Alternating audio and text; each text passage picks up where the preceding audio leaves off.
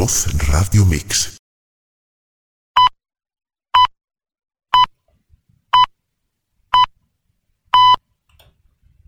En la ya lejana década de los 80 del siglo pasado, mi afición por la radio me llevaba a diario a navegar por las bandas de onda corta y en cualquier banda se podía escuchar esto Hotel, Foxtrot. Yankee, Hotel, Foxtrot. Yankee, Hotel, Foxtrot. Yankee, Hotel, Foxtrot. Para mí esto suponía un misterio. ¿Qué eran esas transmisiones? Eran los años de la Guerra Fría, pero aún hoy se pueden escuchar algunas estaciones y otras han desaparecido. Terapia Astral Cuántica.es patrocina este espacio.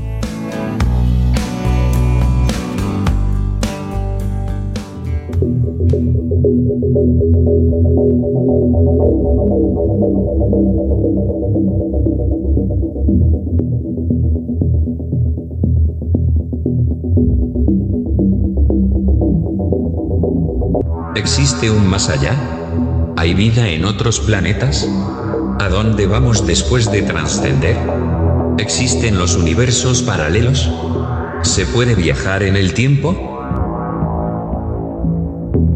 Plano oculto. Con Lola Moreno.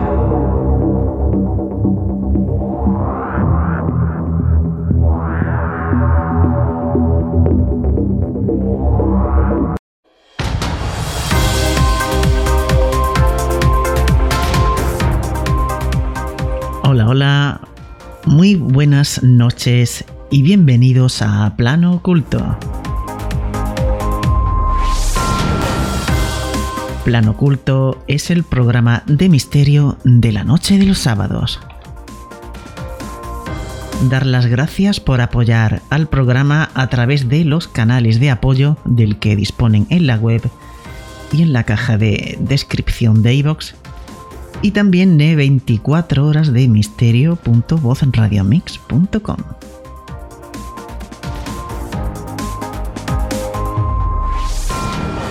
Saludos a todos aquellos que nos escuchan ahora mismo en directo y saludos también a los que nos escuchan en diferido a través del podcast.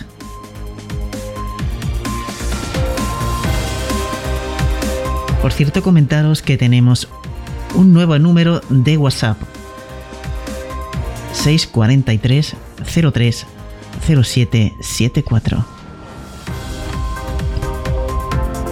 Pueden enviar un mensaje de voz si lo desean, que será emitido en el apartado de experiencias de los oyentes. Y ahora seguimos con el sumario del programa. Spy Numbers. Emisiones de números. Noticias de actualidad. Y terminamos como siempre con la Biblioteca de Alejandría.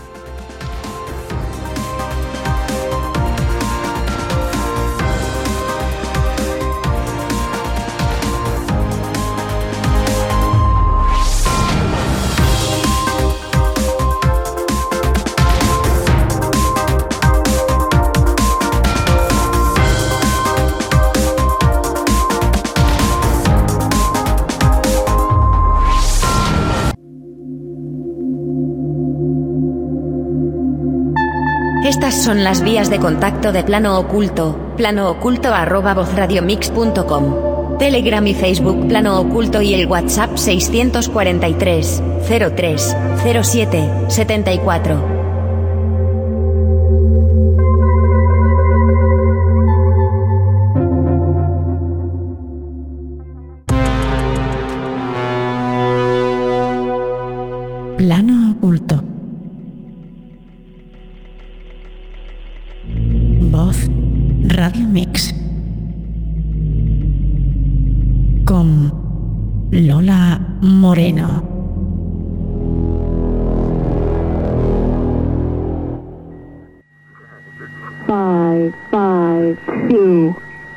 One. Three,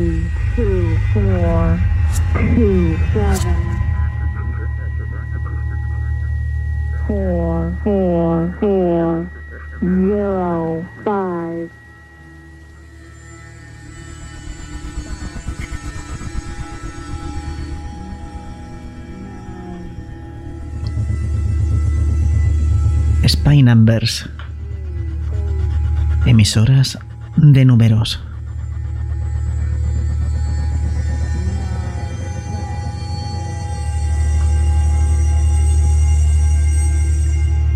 Las emisoras de números, también denominadas estaciones numéricas, son emisoras de radio de onda corta de origen incierto. En general, transmiten voces leyendo secuencias de números, palabras o letras, a veces utilizando un alfabeto fonético. Las voces que se oyen en estas emisoras son muchas veces generadas mecánicamente y vienen en una gran variedad de idiomas. Normalmente son femeninas.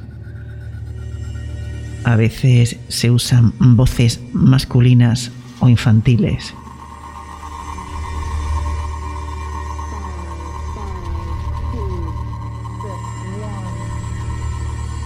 Las pruebas apoyan las suposiciones populares de que estas emisoras son canales de comunicación para factorizar mensajes espías. Esto no ha sido reconocido públicamente por ningún gobierno que pueda operar una emisora de números, aunque ha habido un caso de procesamiento público al espionaje de una emisora de números cubana por un tribunal estadounidense.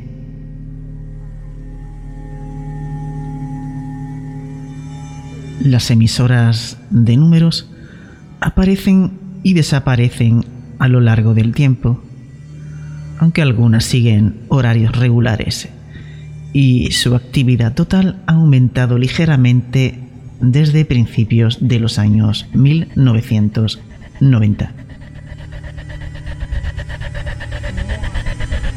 Este aumento sugiere fenómenos relacionados con el espionaje y no fueron únicas a la Guerra Fría. Las características de estas emisoras son muy variadas. Pueden tener horarios puntuales, estrictos, mientras que otras emiten a momentos aparentemente aleatorios.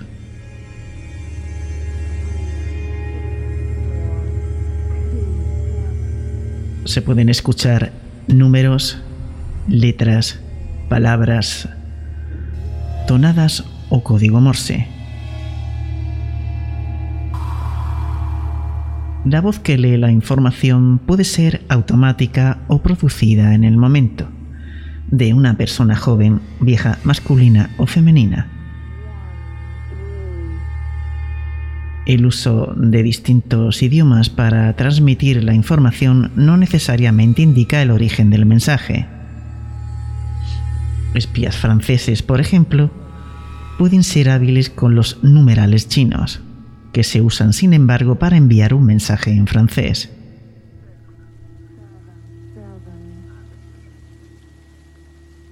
El uso de géneros musicales específicos pueden también ser un intento de distraer a las personas de la idea de que estas emisoras tienen propósitos de espionaje. Alguien que oiga música extraña junto con una niña leyendo números podría, por ejemplo, tomar una transmisión por una niña jugando con la radio.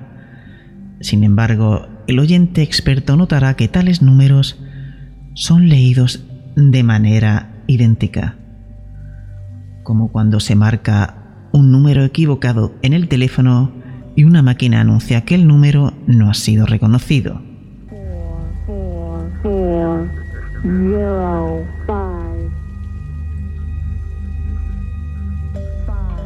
Según el proyecto CONEC, se han reportado emisoras de números desde la Primera Guerra Mundial. De ser cierto, estas emisoras estarían entre las primeras existentes. Desde hace mucho se ha especulado, y en un caso acusado, que dichas emisoras funcionan como un método simple e infalible para que las agencias gubernamentales se comuniquen con sus agentes secretos. Según estas teorías, los mensajes vienen cifrados con una libreta de un solo uso, para evitar cualquier posibilidad de descifrado por un enemigo. Como prueba, estas emisoras han cambiado detalles de su programación mm, de transmisiones no programadas, coincidiendo con sucesos políticos extraordinarios, como el golpe del Estado soviético de 1991.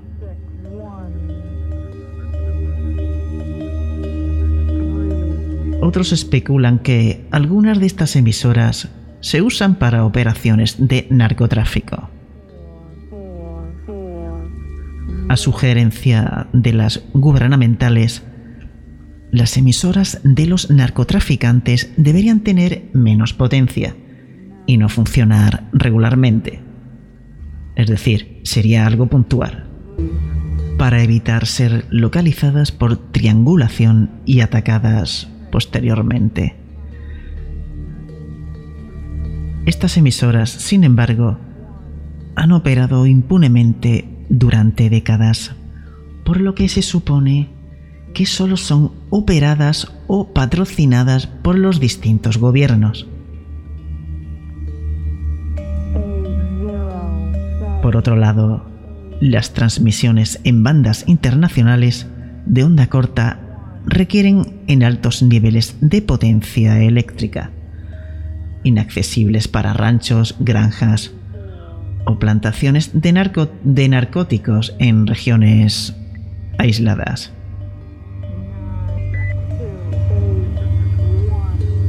Las señales de radio inferiores a 40 vatios pueden dar la vuelta al mundo en condiciones ideales de ruido de radiofrecuencia, clima, estación, manchas solares, una gran antena receptora y un excelente receptor.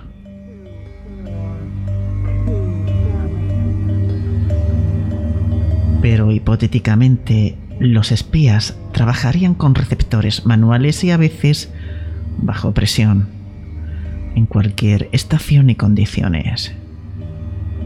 Por tanto, solo unos transmisores enormes de hasta 500.000 vatios pueden llegar hasta cualquier espía escondido en un sótano, en casi cualquier lugar de la Tierra, casi todo el tiempo.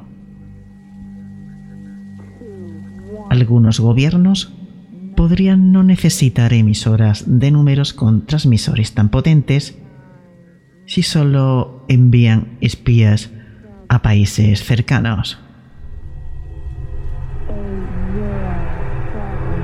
Ninguna entidad ha admitido jamás transmitir los números y en un artículo de 1998 en el Daily Telegraph citó a un portavoz del Departamento de Industria y Comercio del Reino Unido,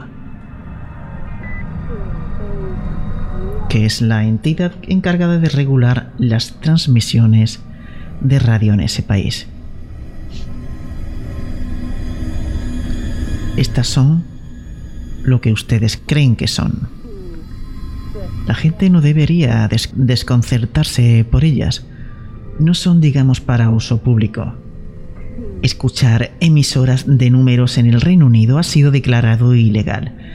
Sin embargo, es improbable que la ley relevante se use para juzgar a quienes las oyen eh, privadamente. De hecho, se puede arguir que un oyente no puede ser juzgado por escuchar emisoras que oficialmente no existen. Y en todo caso, funcionan ilegalmente en frecuencias que no les han sido asignadas por la Unión Internacional de Telecomunicaciones.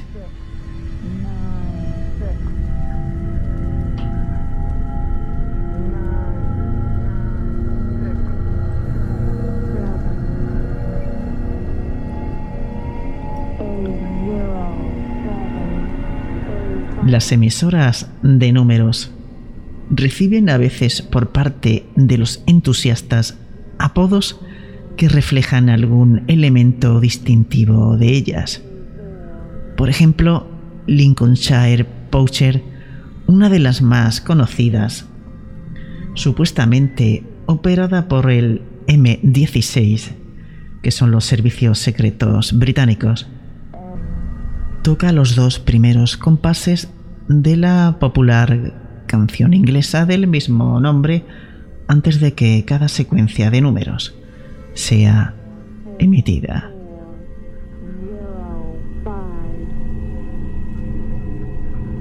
Magnetic Field reproduce esta pieza del francés Jean-Michel Jarre antes y después de cada secuencia y la emisora Atención comienza sus transmisiones con esta exclamación.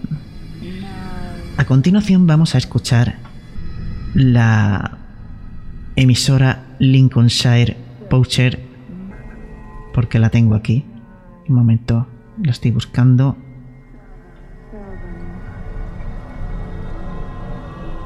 Aquí está.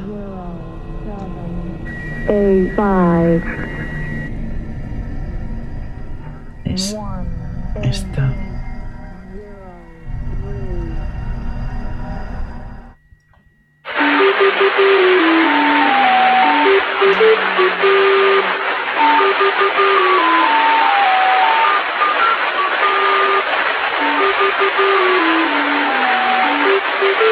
Zero, two, five, eight, eight. Zero, two, five,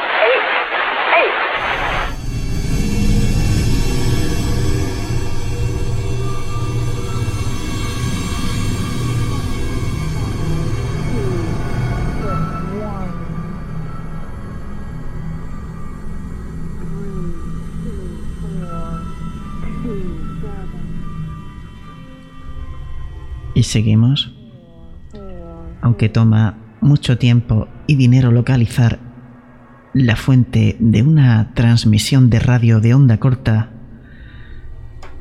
errores, triangulación y un buen conocimiento de la propagación de las ondas de radio han dado a los detectives aficionados pistas sobre la ubicación de alguna de ellas.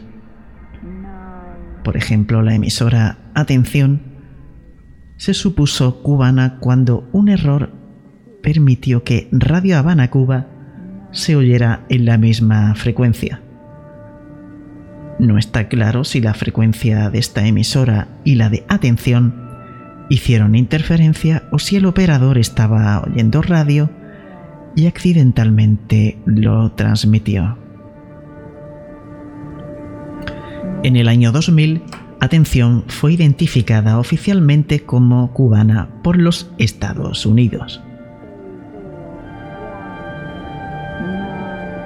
Varios artículos en la revista de radio Popular Communications, publicada en los años 1980 y 1990, describían aficionados usando equipos de localización de radio para ubicar emisoras de números en Florida y Virginia. Divisaron desde el exterior la antena de la emisora de una instalación militar. El cazador de emisoras especuló que el transmisor de la emisora estaba conectado por cable telefónico a una fuente de números hablados en Washington, D.C. El autor dijo que la FCC no hizo declaraciones sobre las preguntas sobre las emisoras de números en territorio estadounidense.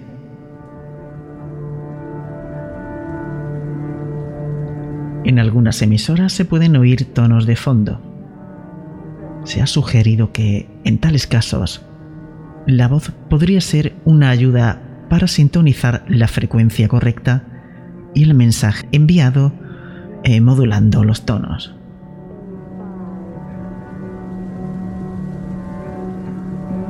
El preludio o introducción de una transmisión, de donde se derivan casi siempre los apodos de las emisoras, contiene algún tipo de identificador, bien sea de la emisora o del destinatario.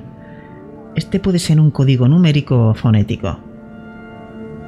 Charlie India Oscar 250 250 250 frases características, por ejemplo, atención 1 2 3 4 5 6 7 8 9 0 o sonidos Lincolnshire Posher que acabáis de escuchar hace un momento. A veces, como en el caso de las emisoras israelíes de letras fonéticas, el preludio puede también indicar la naturaleza e importancia del mensaje. Aquí, por ejemplo, Charlie India Oscar 2, que significa que no sigue un mensaje. Muchas veces el preludio se repite por un tiempo antes de comenzar el mensaje. Vamos a escuchar ahora la emisora que utilizaba el Mossad, los servicios secretos israelíes, a Phonetic. Vamos a escucharlo. Yankee, Hotel, Foxtrot. Yankee, Hotel, Foxtrot. Yankee, Hotel, Foxtrot. Yankee, Hotel. Yankee, Hotel, Foxtrot. Yankee, Hotel, Foxtrot.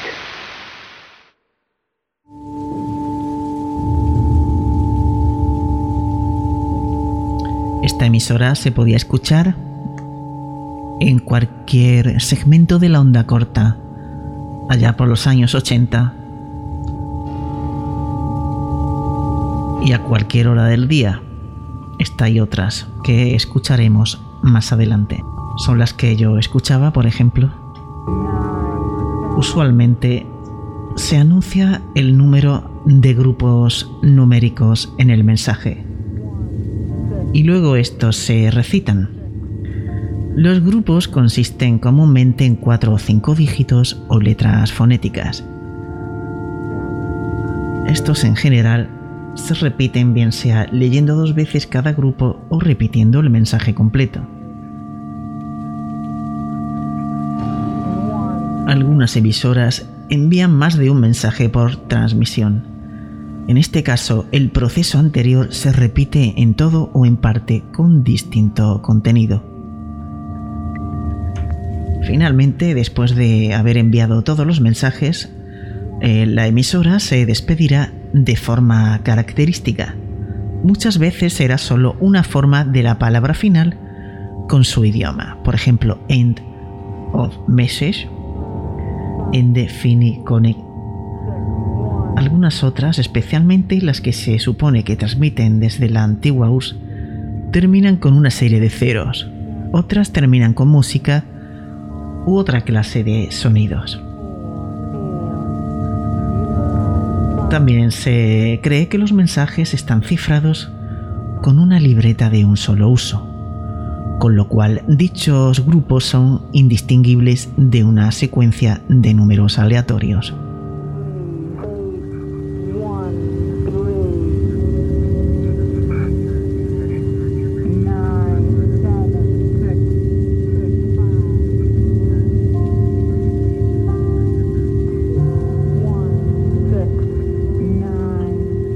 Atención fue una de las emisoras más famosas de números cubana que se convirtió en la primera estación de números en ser pública y oficialmente acusada de transmitir a espías.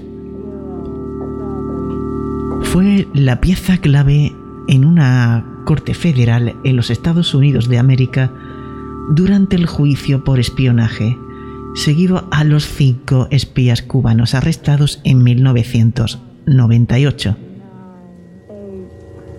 Los fiscales acusadores estadounidenses argumentaron que los acusados tomaban nota de códigos recibidos por atención, recibidos a través de una radio de onda corta portátil y escritos en un computador portátil para decodificar las instrucciones recibidas.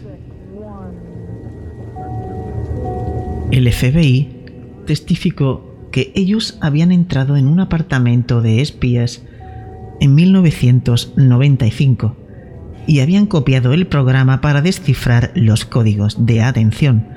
Posteriormente el FBI usó dicho programa para decodificar los mensajes de los espías apresados. Mensaje que fue revelado por los fiscales durante el juicio.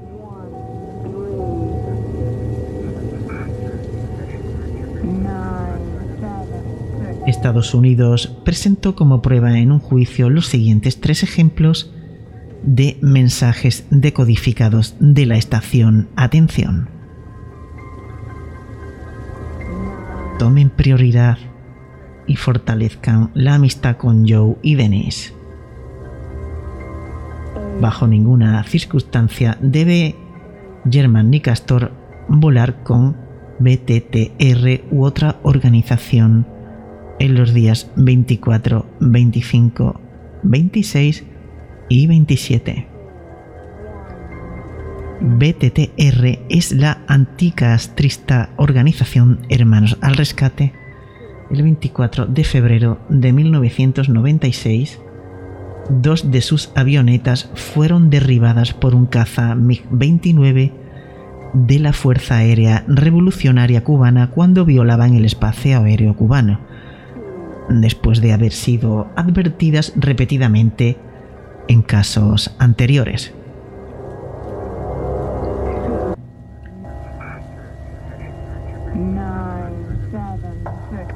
En la época de la Guerra Fría era habitual las interferencias en las transmisiones.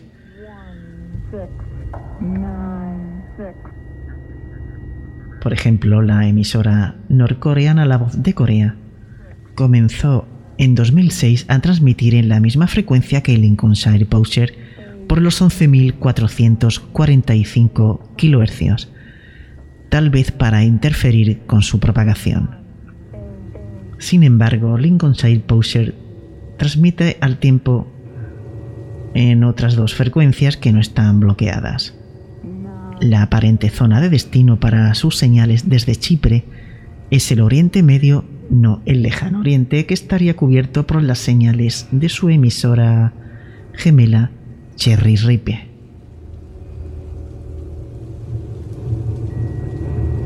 El 27 de septiembre de 2006, las transmisiones de radioaficionados de la banda de 30 MHz fueron afectadas por la emisora E7 Hombre ruso a las 17.40 horas UTC, tiempo universal coordinado.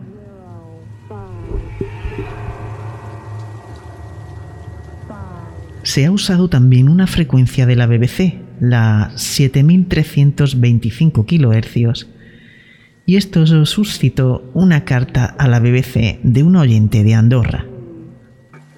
Escribió al programa WaveGit quejándose de que su escucha había sido interrumpida por una voz femenina leyendo números en inglés y preguntó al presentador qué era esa interferencia. ¿Podrían ser espías? El presentador se rió de tal idea. Había consultado a los expertos de la sede general de la BBC, quienes dijeron que la voz estaba leyendo nada más que los niveles de nieve para las pistas de esquí cerca de la casa de la oyente. Investigando un poco más en el caso, los entusiastas de la onda corta están seguros de que era algo más que eso. Probablemente era una emisora de números transmitiendo en una frecuencia aleatoria. La probabilidad de que fueran niveles de nieve es muy baja, pues habría sido ilegal transmitir en una frecuencia ya usada.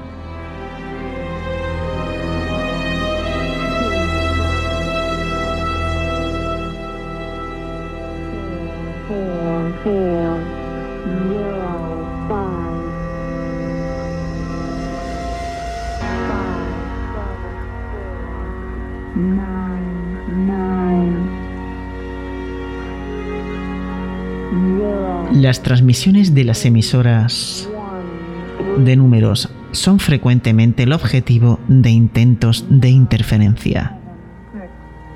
A pesar de las interferencias, muchas de las emisoras continúan sus transmisiones sin consentimiento alguno.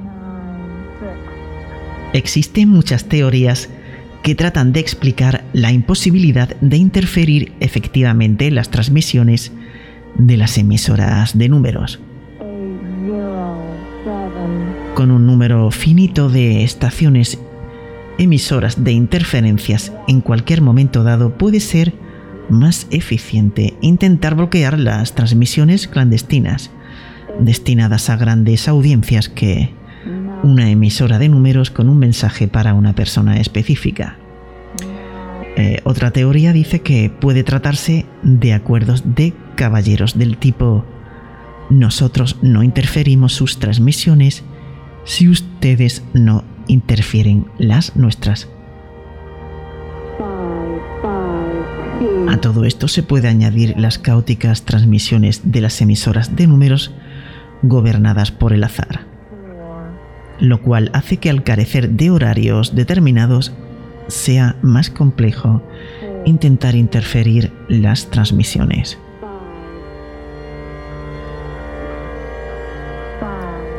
Yo soy testigo, por ejemplo, de, escuchar la radio en esa época y, sí, estás tranquilamente y de repente, pues, interferencia y ya, te ha fastidiado. Incluso emisoras de países, países rivales, claro está. Y aquí tenemos unos ejemplos históricos de interferencias. La E10 IHF siendo interferida por la misteriosa Chinese Music Station. Y esta fuente de interferencia es conocida como el Chinese Firedrake Jammer. Estas interferencias se cree que provienen de una base de transmisiones de la isla Hainan en el Golfo de Tonkin. La E3, Lincolnshire Poser, fue interferida a principios de los años 90 por una emisora burbuja o de trino. Y he de decir que de esas habían bastantes. El 2 de septiembre de 2008, a las 17 horas UTC, en la frecuencia de 9130 kHz, o sea, la, la banda de 31 metros, la estación EZI-1 fue interferida. Tal vez la frecuencia paralela de 6480 kHz estaba vacía.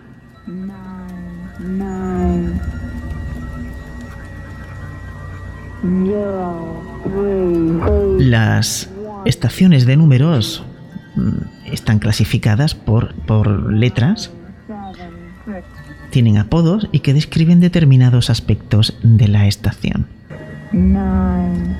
Por ejemplo, un código está compuesto por una letra seguida de un número. La letra indica el idioma en el cual transmite la emisora. La E indica que las transmisiones son en inglés. La G indica que las transmisiones son en alemán. La S indica que las transmisiones son en lenguas eslavas. La V significa que las transmisiones son de otras lenguas. La M indica que las transmisiones son en código Morse La X indica que son de tipo politono, además de otros tipos de transmisiones que no son específicamente emisoras de números, es decir, que pueden ser eh, transmisiones digitales. Y la T, que indica que son de un idioma desconocido. Por ejemplo, Lincolnshire Poser recibe el código EO3. La estación cubana Atención recibe el código V02. La última estación que ha recibido un código es la E27, la cual fue oída a finales de 2006 y a principios de 2007.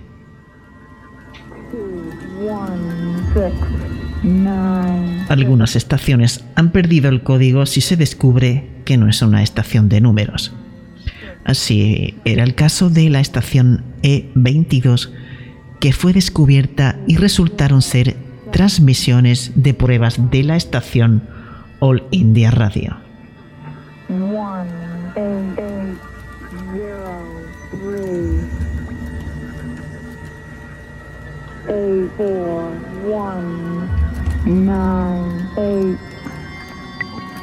A continuación, vamos a escuchar una súper famosísima que seguro que hace furor y causa furor en, muchos aficionados a las emisoras de números y a la onda corta.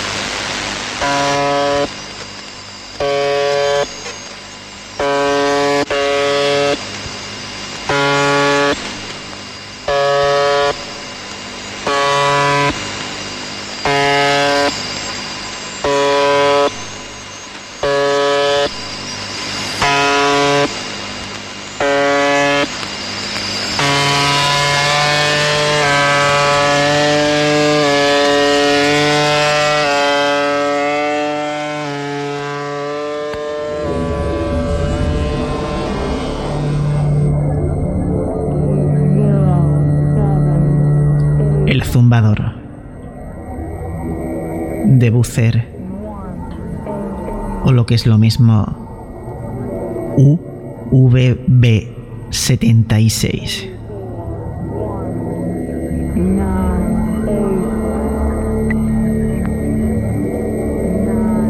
UVB76 es el indicativo de llamada de una emisora de onda corta que transmite la frecuencia de 4625 kHz por la banda lateral superior. La emisora es conocida por muchos aficionados del medio como el zumbador, buzzer, el timbre. Y esto hace referencia al más inusual, misterioso y ampliamente discutido contenido de una emisora. Un corto y monótono zumbido, repetido a un promedio de 25 pulsos por minuto durante 23 horas y 10 minutos por día. Las emisiones generalmente comenzaban a las 7 o 7.50 UTC. Generalmente un minuto antes de cada hora, las pulsaciones eran sustituidas por un tono continuo, el cual continuaba por un minuto hasta que se restablecían las pulsaciones. En la actualidad, la emisión del zumbador es continua durante el tiempo de emisión y este no se sustituye por un tono continuo al inicio de cada hora. En muy raras ocasiones, los zumbidos han sido sustituidos y cuando esto ha sucedido ha sido por lo general para dar lugar a transmisiones de secuencias de números y palabras en ruso. y el propósito de esta emisora es desconocido.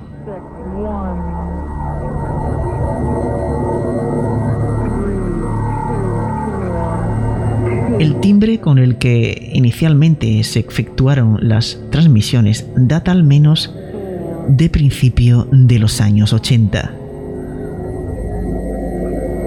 con unos repetitivos dos pip cambiando al zumbido a principios de los años 90, el cual sigue operativo hasta hoy.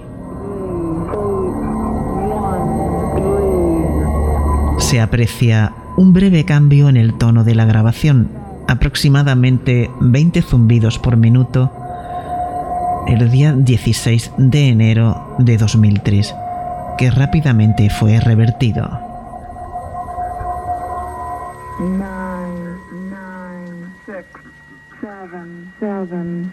A veces se ha escuchado conversaciones lejanas y otros ruidos desde atrás del micrófono, lo que quiere decir que el zumbido no se genera internamente, sino que se transmite con un dispositivo colocado detrás del micrófono en directo y que está siempre abierto. También es posible que alguien active el micrófono accidentalmente, como en el caso del 3 de noviembre de 2001. En esa fecha se escuchó una conversación en ruso entre dos personas. Primero se aprecia la voz de un hombre diciendo, soy el 143, no recibo el oscilador. Seguida de la voz de una mujer alegando que eso no viene de la sala de operaciones. Curiosamente, esas mismas voces volvieron a aparecer realizando una cuenta del 1 al 10 en varias ocasiones. El 3 de diciembre de 2002, en el horario de mantenimiento, se pudo escuchar una voz masculina probar el micrófono. Ocho años más tarde, el 2 de septiembre de 2010, se pudo escuchar varias veces un fragmento del Lago de los Cisnes de Tchaikovsky.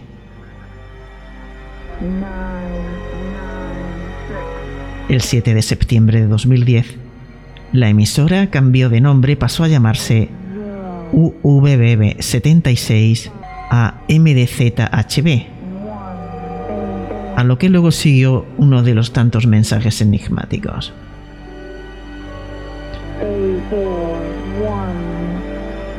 El 19 de febrero de 2020, la emisora transmitió de manera repentina The Lincoln Side durante un minuto. Mientras estaban los zumbidos, existe la posibilidad de que haya sido un pirata de onda corta.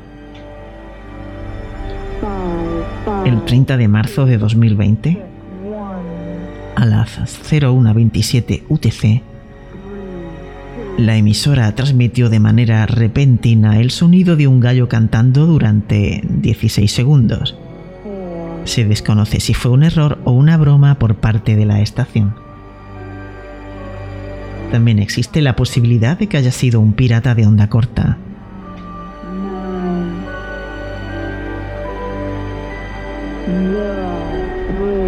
El 27 de noviembre de 2021, la emisora transmitió de manera repentina Never Gonna Give You Up durante cuatro minutos mientras estaban los zumbidos, dejando mensajes como de Nuike.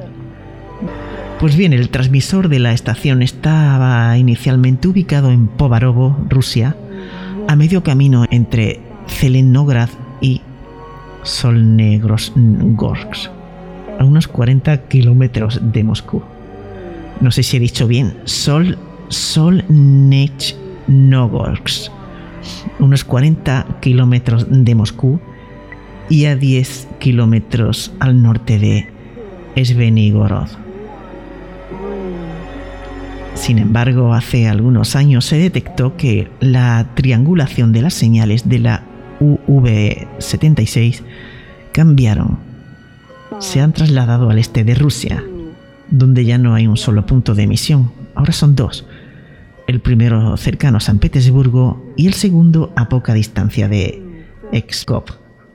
En 2011, un grupo de exploradores urbanos exploraron los edificios abandonados en Povarovo. Afirman que se trata de una base militar abandonada. Se encontró un registro de radio, lo que confirma el funcionamiento de un transmisor a 4.625 kHz. Su propósito es desconocido.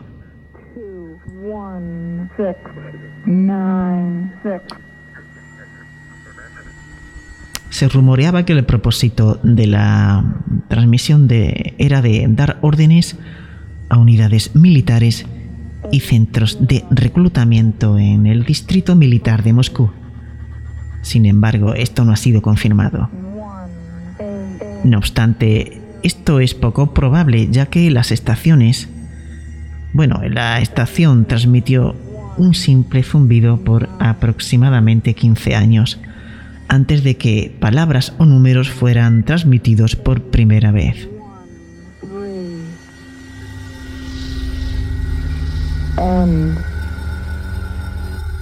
También es muy difundida la versión de que UVB-76 era empleada para transmitir mensajes codificados a espías de Rusia, como se asume generalmente en las emisoras de números, tan populares en las frecuencias de onda corta.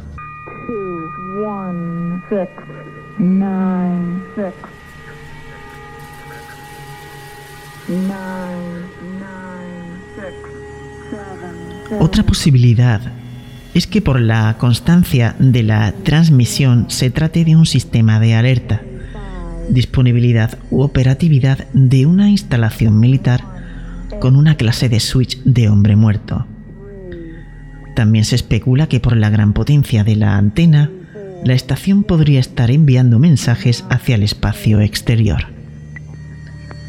Otra teoría sobre la función de la emisora sería el estudio de la ionosfera, ya que según la revista de las ciencias de la Tierra rusa, el Observatorio Geofísico de Borok realiza una investigación titulada como sondeo de la ionosfera mediante el efecto Doppler de las ondas de radio, con una frecuencia asignada de 4.625 kHz la misma frecuencia que de emisión que tiene la UVB76, aunque debe hacerse notar que la frecuencia en que opera la estación es 4625 kHz y no 4625 MHz.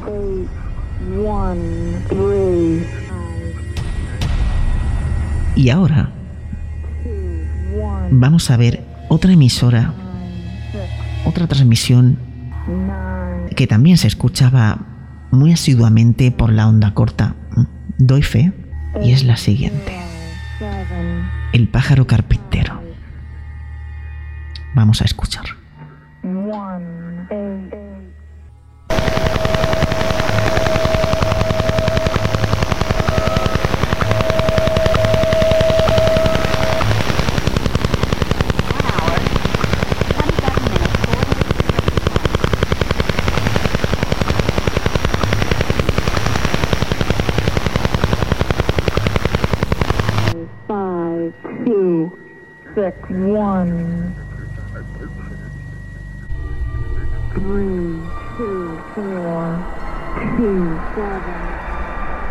El pájaro carpintero ruso, conocido en inglés como Russian Woodpecker, y aquí en España el pájaro carpintero, sin más, fue una notoria señal proveniente de la Unión Soviética que pudo ser oída en la onda corta entre julio de 1976 y diciembre de 1989.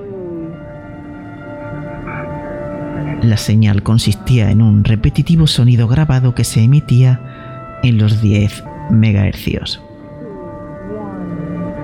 A raíz de su similitud con el sonido del pájaro carpintero, se originó su apodo. La frecuencia empleada y sus saltos generaban interrupciones en estaciones legales, radioaficionados y emisoras utilitarias que resultaron en muchísimas quejas de gran cantidad de países alrededor del mundo. La señal se cree que era emitida por un radar sobre el horizonte, o verde Horizon Radar, OTC, OTH por sus siglas en inglés. Esta teoría fue confirmada después de la caída de la Unión Soviética y ahora es conocida como el sistema Duga 3, un escudo antimisiles soviético, algo que la OTAN sabía muy bien desde hacía tiempo, teniendo en sus archivos fotos e inclusive recibió la designación OTAN de Steel Yard.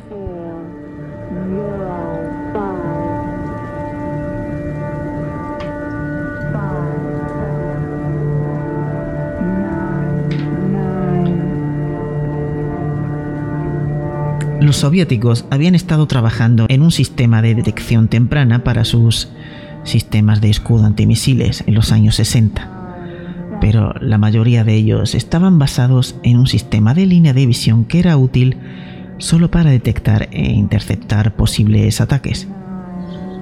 Ninguno de estos sistemas tenían la capacidad de alertar tempranamente el lanzamiento de un misil, el cual podría facilitar a los militares el tiempo necesario para defenderse y preparar un plan de contraataque. Al mismo tiempo, los sistemas satelitales soviéticos de detección temprana no habían sido bien desarrollados. Es así como los trabajos en radares sobre el horizonte, OTH, por sus siglas en inglés, para este rol comenzaron a finales de los años 60.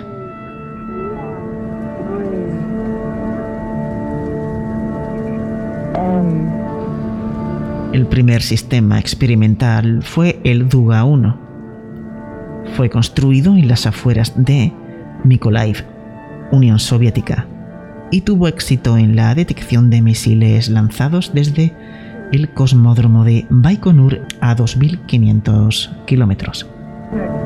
Este experimento fue seguido por el prototipo Duga 2 construido en el mismo lugar, quien logró detectar y seguir misiles lanzados desde el este y desde submarinos en el Océano Pacífico, así como misiles lanzados hacia Nueva Zembla.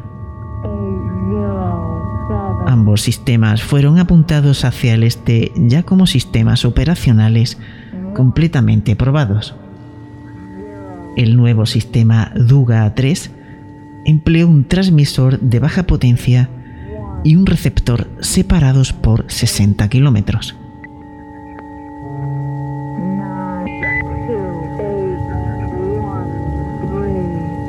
Comienzos de 1976, una nueva y poderosa señal fue detectada en el mundo entero y rápidamente fue apodada como el pájaro carpintero por los radioaficionados. La potencia de algunas de sus transmisiones fueron estimadas en 10 megavatios. Era capaz de interrumpir en la onda corta y las emisoras legales de onda corta y hasta algunas veces podía ser oído sobre los circuitos telefónicos debido a, lo poderoso de su señal. Esto llevó a una próspera industria de filtros para el pájaro carpintero y bloqueadores de ruido. Una idea que tuvieron los radioaficionados para tratar de combatir el pájaro carpintero fue tratar de interferirlo a través de una serie de transmisiones simultáneas y sincronizadas sin modulación con señales continuas de onda. La idea fue considerada pero al mismo tiempo abandonada por impráctica. Simples pulsos de CW, que es eh, Morse, no parecían tener ningún efecto sobre el pájaro carpintero. Sin embargo, las retransmisiones de señales del pájaro carpintero generaban que éste subiera lentamente de frecuencia, lo que generó la creencia de que las estaciones de recepción no eran capaces de diferenciar las señales de la estación emisora o las que le estaban transmitiendo.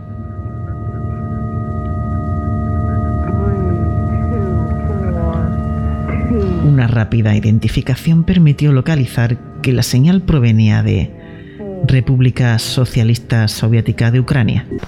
La confusión se debía a pequeñas diferencias en reportes provenientes de fuentes militares que ubicaban la fuente de transmisión en localizaciones alternativas como Kiev, Minsk, Chernobyl, Gomel o Chernigov. Todas ellas fueron descritas con el mismo despliegue Mm, con un pequeño transmisor cerca de 50 kilómetros al noroeste de Chernóbil, sur de Minsk, noroeste de Kiev, y un receptor cerca de 50 kilómetros al noroeste de Kiev, justo al este de Chernigov, sur de Gomel. Desconocida para la mayoría del mundo, la OTAN sabía de su existencia y la denominaba Steel Yard. Inclusive desde los reportes más tempranos, se sospechó que se trataba de un radar sobre el horizonte y esto recordaba a la teoría más popular durante la Guerra Fría. Otras teorías también surgieron, incluyendo interferencias intencionadas del bloque oriental hacia las comunicaciones entre submarinos. La teoría de las interferencias hacia emisoras occidentales fue desechada tempranamente cuando se comprobó que Radio Moscú y otras emisoras del bloque eran afectadas por la interferencia. Otras explicaciones especulativas fueron ofrecidas indicando de que se trataba de un sistema de control del clima o inclusive un intento masivo de control mental.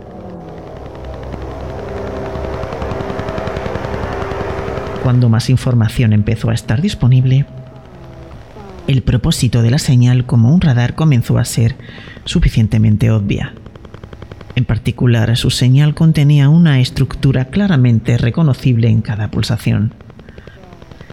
En 1988, la Comisión Federal de Comunicaciones condujo un estudio sobre el pájaro carpintero. Los datos del análisis mostraron que el periodo entre pulsos era de 90 milisegundos en un rango de frecuencias de entre 7 y 19 MHz y un ancho de banda de 0.02 a 0.8 MHz y una continua transmisión de cerca de 7 minutos. Se observó que la señal eh, usaba patrones de repetición a 10 Hz, 16 y 20 Hz. El patrón más común era de 10 hercios, mientras que los de 16 y 20 hercios eran más raros. Los pulsos transmitidos por el pájaro carpintero tenían un ancho de banda de 40 kHz.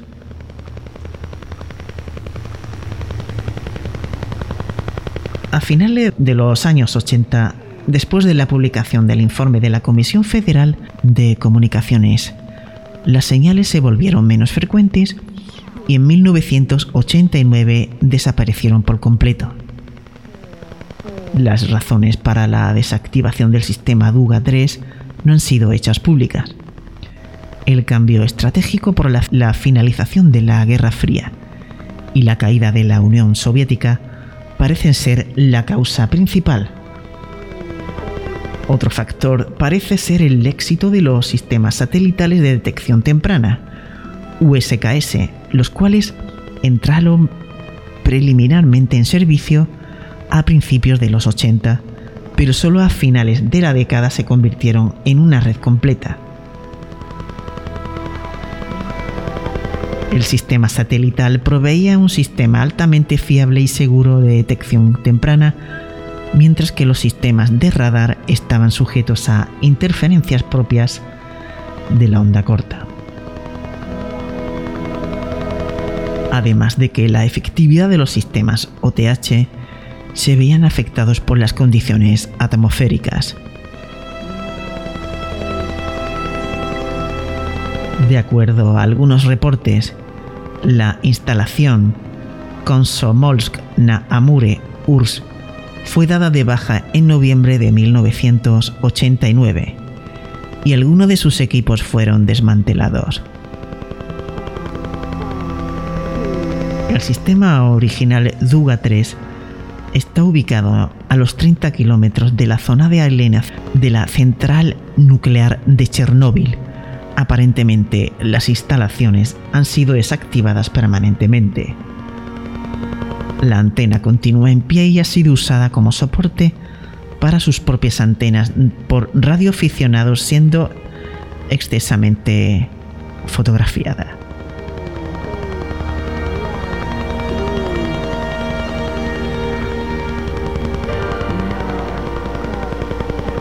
Y ahora vamos a escuchar algunas de estas emisoras. Como por ejemplo esta, que era muy famosa en la época y se podía escuchar en cualquier momento.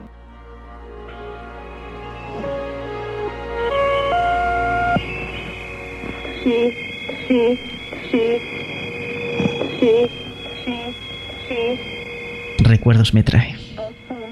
3, 3, 2, 7, 8, 3, 3, 2, 7, 2,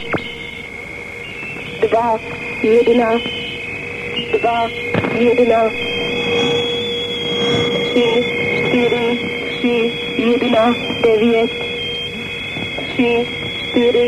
3, 1, 9, 3, Ahora vamos con otra que también era bastante asidua.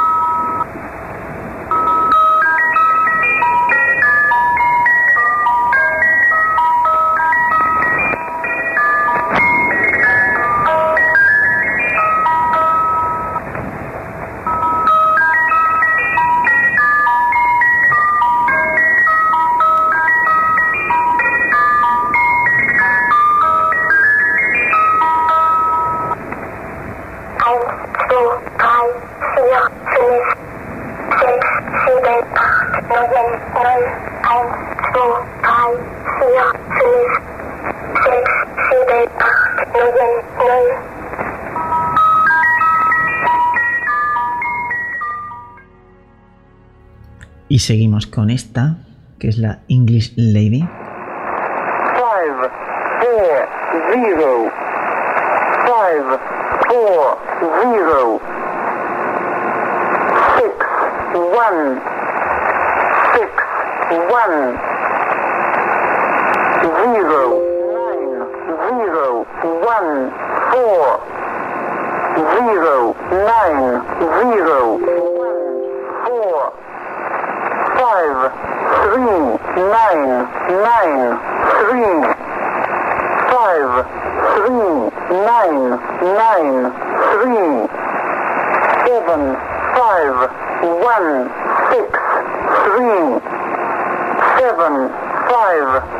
One, six, three, five, two, eight, three, five,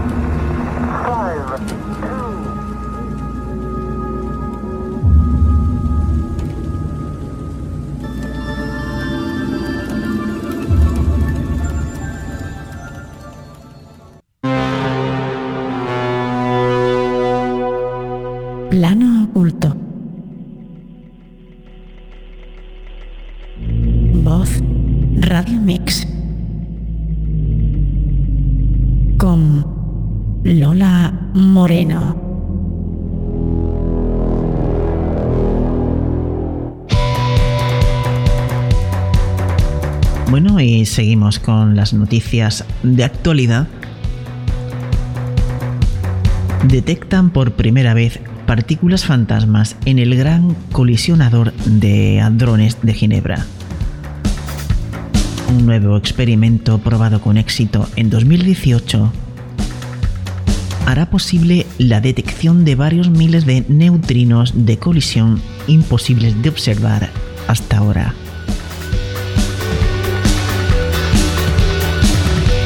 Científicos descubren evidencias de, de una antigua ciudad bíblica destruida por una explosión cósmica. Alrededor del año 1650 a.C., una próspera ciudad fue destruida instantáneamente. ¿Cuál fue la causa? Pues ahora los científicos creen haber encontrado la respuesta y podrían confirmar la historia bíblica de la destrucción de Sodoma. La materia cuántica puede aprender como un organismo vivo. El aprendizaje, una característica exclusiva de la inteligencia de los seres vivos, está presente en la materia cuántica y se puede utilizar para que la inteligencia artificial desarrolle tareas sin necesidad de intervención humana.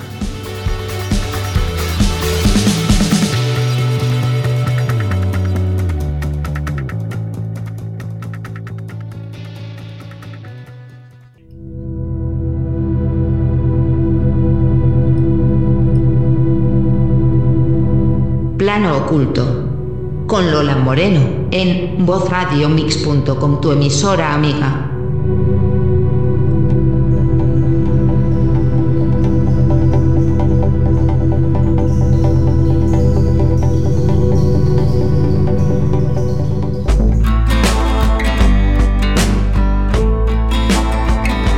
Y seguimos con la biblioteca de Alejandría.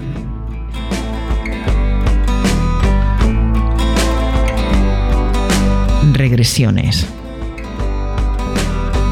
de Raymond Moody.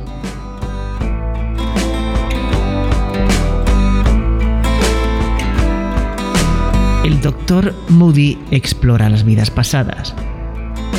A través del estudio de casos, incluyendo el relato de sus propias regresiones a vidas pasadas, el doctor Moody examina la viabilidad y el valor terapéutico de revivir las vidas de antes de la vida.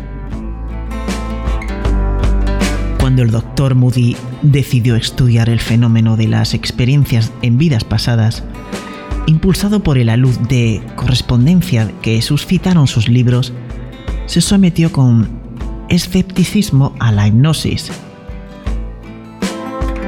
Después de experimentar sus vidas pasadas, abandonó el escepticismo. Enseguida abordó un proyecto similar a su estudio de las experiencias cercanas a la muerte, basado en cientos de casos. Regresiones es el resultado de este estudio. Moody descubre rasgos comunes en las experiencias de la mayoría de las personas que han regresado a sus vidas previas. Luego nos proporciona un minucioso plan para estudiar las posibles vidas pasadas y extraer valiosas visiones o consecuencias que pueden ayudarnos a resolver los conflictos de nuestra vida presente. Reales o no nuestras vidas pasadas, el Dr. Moody mantiene que el ejercicio de recuperar esas memorias puede mejorar nuestra vida. El Dr. Moody practica la psiquiatría y es profesor de filosofía de la medicina y autor de los bestsellers mundiales Vida después de la vida, Reflexiones sobre vida después de la vida y Más allá la luz.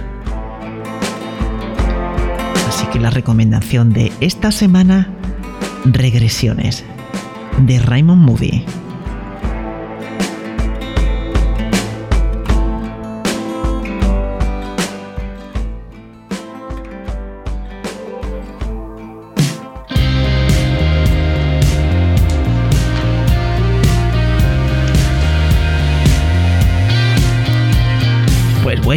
Hemos llegado al final del programa.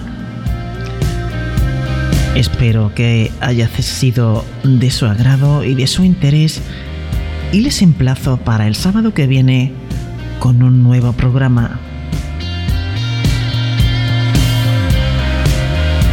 Espero que ahora investiguen sobre las emisoras de números que todavía hoy se pueden escuchar algunas. Que he puesto antes han desaparecido, excepto el zumbador que se puede escuchar en 4625 kHz y otras que se pueden captar perfectamente a través de una radio de onda corta. Pues lo dicho, muchas gracias por estar ahí y que pasen una buena semana. Tengan cuidado con el puente porque les quiero de vuelta.